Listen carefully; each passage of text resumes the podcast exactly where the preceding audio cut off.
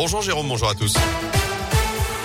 Et elle a une ce jeudi l'émotion après la mort de Jean-Pierre Pernaud, le journaliste est décédé hier à l'âge de 71 ans, atteint d'un cancer du poumon. Il fut le présentateur vedette du JT de 13h de TF1 de 88 à 2020, record de longévité dans l'histoire de la télévision française. Il fait partie du quotidien de millions de Français pendant ses 32 années à l'antenne. Sa disparition ne vous a d'ailleurs pas laissé indifférent s'est identifié complètement à la France de l'intérieur.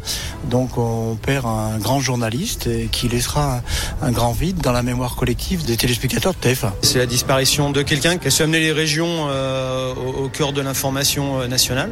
Donc c'est quelqu'un qui a pu révolutionner, je pense, le, JT et le contenu de, de cette information-là. Quand il a quitté TF1, on était trop triste. Moi je l'aimais bien, je le suis sur euh, Gala ou Instagram, voilà. J'ai beaucoup de peine, vraiment. Jean-Pierre Pernaud qui avait également marqué la ville de Montbrison en venant décerner le titre de plus beau marché de France. C'était en juin 2019. Le maire Christophe Basile lui a d'ailleurs rendu hommage évoquant, je cite, un homme très accessible, très humain, proche des gens. Dans l'actuel également, il est possible que le pire soit devant nous. Les mots ce matin de Jean-Yves Le Drian après une semaine d'offensive russe en Ukraine, offensive qui se poursuit. L'armée russe a encerclé plusieurs villes ukrainiennes qu'elle pilonne. On crée une logique de siège à laquelle les Russes sont habitués, dit le ministre des Affaires étrangères, alors que l'Allemagne va livrer 2700 missiles antiaériens supplémentaires à l'Ukraine. De son côté, Emmanuel Macron dénonce les mensonges de Vladimir Poutine, qu'il accuse d'être le seul à avoir provoqué la guerre. Le chef de l'État promet également une réponse adaptée face à la hausse chez nous des prix, notamment de l'énergie. Il a d'ailleurs chargé son son Premier ministre Jean Castex d'élaborer dans les prochains jours un plan de résilience économique. Annonce faite lors de son allocution hier soir face aux Français.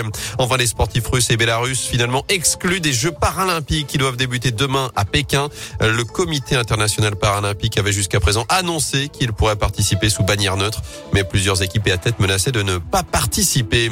En bref, près de chez nous, un hangar détruit par les flammes dans la Loire, incendie qui s'est produit cette nuit vers 1h30 à Vauchette. Il s'agit d'un bâtiment de 150 mètres carrés.